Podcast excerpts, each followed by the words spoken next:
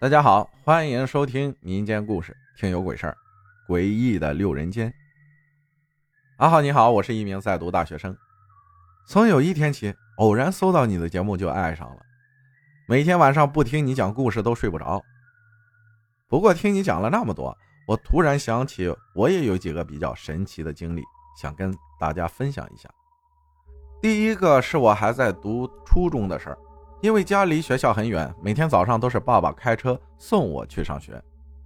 但是我的学校在一个巷子里，因为巷子太挤，容易堵车，所以我爸都是给我送到巷子入口的地方，让我自己走进去。那是冬季的一天，天亮的很晚。我到了下车的地方，下车以后，便像往常一样往巷子里走向学校。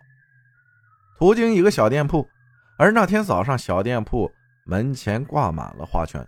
我便知道应该是有人去世了，家人在这里守丧。看到这些，我当时脑子里冒出了很奇怪的想法。我想走过去看看，反正离上学时间还早，顺便壮个胆。然后我便朝那家店铺走过去。在走到人家店门口时，我还故意转过头去看，不看不知道，真是一看吓一跳啊！我那不超过三秒钟的一瞥，竟然把里面所有的东西看得清清楚楚。我记得里面有一口还没有盖上盖儿的棺材，里面躺着一个穿着黑色袍子还是什么东西的人，然后他的遗像就在旁边的一张桌子上，是个年纪不算大的老头。房间里还点着一盏蜡烛，气氛异常的诡异。我当时就被吓到了，但是还是佯装镇定的走了。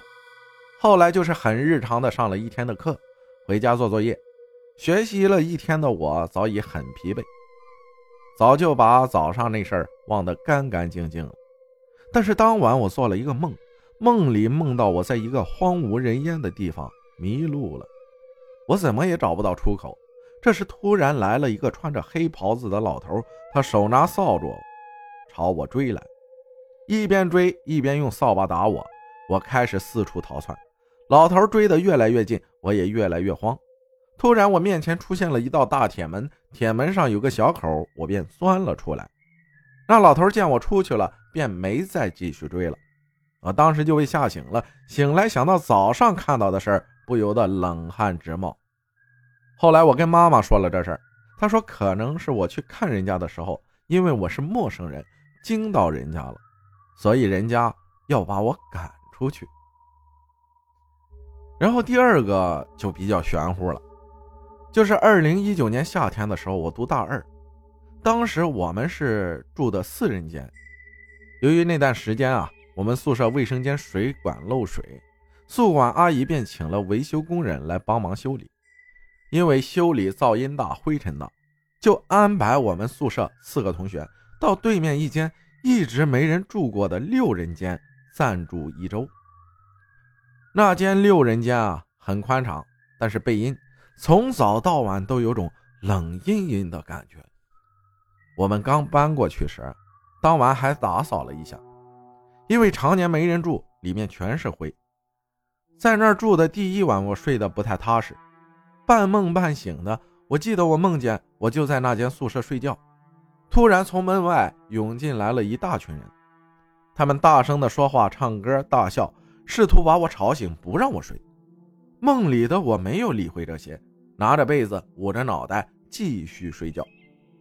可是突然，其中一个人推来一架钢琴，在我面前疯狂地弹奏，那声音之大，我睡意全无，也就醒了过来。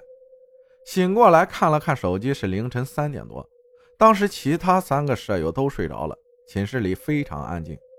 我当时想着，估计是白天累了，做个噩梦。也没管那么多，就继续睡了。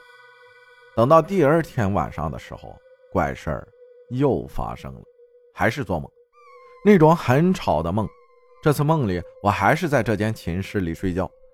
突然，一阵诡异的自行车车铃声响起，我上铺的床位开始发出哭声，那种很惊悚、很刺耳的哭声。哭了一会儿，他又传来一阵疯了似的诡异的笑声。就这样。一会儿哭一会儿笑，一会儿哭一会儿笑，我被吵得烦得不行，就在梦里骂了一句：“可不可以闭嘴？”然后声音没了。我以为我可以安静的睡觉了，突然那阵单车车铃的声音再次响起，一直不断。我开始有点慌，因为我睡的是下铺，头刚好朝梯子的方向。然后我就看见从梯子上下来个人，我看不见脸，只看见他的腿和脚一蹬一蹬的慢慢下来，离我越来越近。他还穿了一条米白色的亚麻长裙。我拼命想喊叫，但是我发现我根本动不了，也发不出声音。就看着那两只脚慢慢下来，朝我靠近。最后，他竟然把一只脚伸进我的蚊帐里来。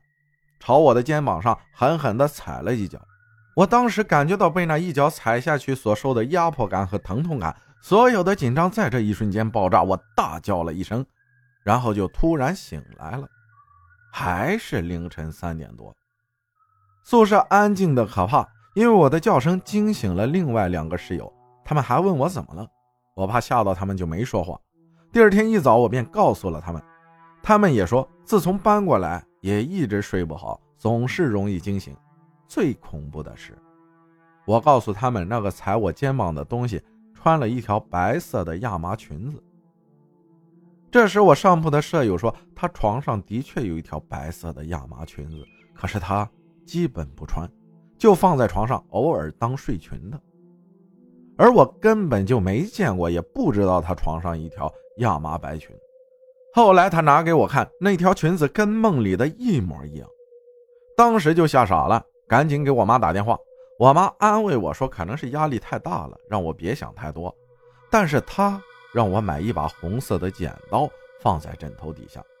当天我就去买了，没有买到剪刀，但是我买了一把红色的水果刀，睡觉的时候放在枕头底下。果然，从那天起，在这间宿舍睡觉睡得很踏实。也再也没有听到过奇奇怪怪的吵闹声了。